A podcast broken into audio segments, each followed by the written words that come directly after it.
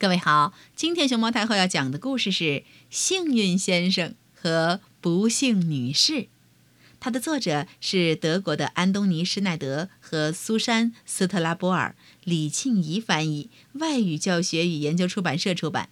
关注微信公众号和荔枝电台“熊猫太后摆故事”，都可以收听到熊猫太后讲的故事。一天，来了一位幸运先生。住在不幸女士的隔壁，这扰乱了不幸女士的宁静。她想：“我可不想跟这位先生打交道。”幸运先生开始布置他的家，他为春天、夏天、秋天和冬天种了各种各样的花儿，还有一棵苹果树。不幸女士看着这一切，心里直摇头。她可不喜欢生活里充满阳光和色彩，她总是喜欢让乌云靠在她的房屋顶上。如果幸运先生的羊散步溜达到他的花园里，他总要用自己的手把别人。轻轻地推回去。早晨，幸运先生向太阳挥挥手：“嘿，你好，太阳。”可是不幸女士，她还是紧闭窗户和大门儿。她喜欢躲在黑黑的房间和阴沉的天空下。晚上，幸运先生驾着天梯。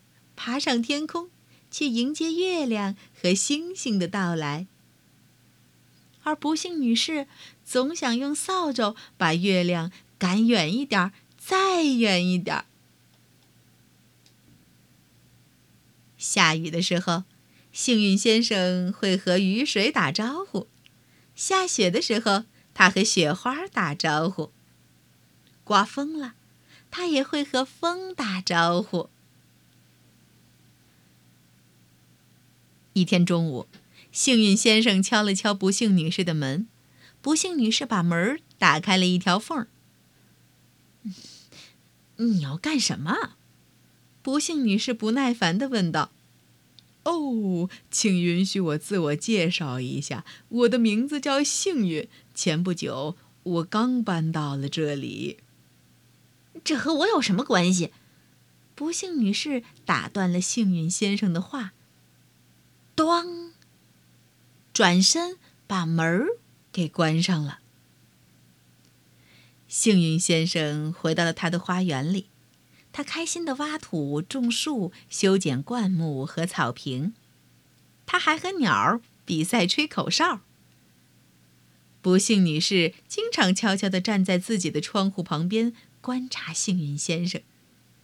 他为什么要做这些事情呢？不幸女士心想，在接下来好长的一段时间里，不幸女士都觉得自己的房子有点不对劲儿。哦，原先我这房子里头到处都是蜘蛛网和黑压压的感觉，现在怎么树啊、花啊、草啊、蝴蝶的都能进我的房间了呢？不幸女士想了很久，幸运先生必须得搬走。可她想不出，到底要怎么跟幸运先生说才好。花园栅栏的后边，太阳出来了。幸运先生站在房子前，感叹道：“生活真美好啊！”他开心地看着不幸女士家的黑猫、田鼠。和蚯蚓探出脑袋。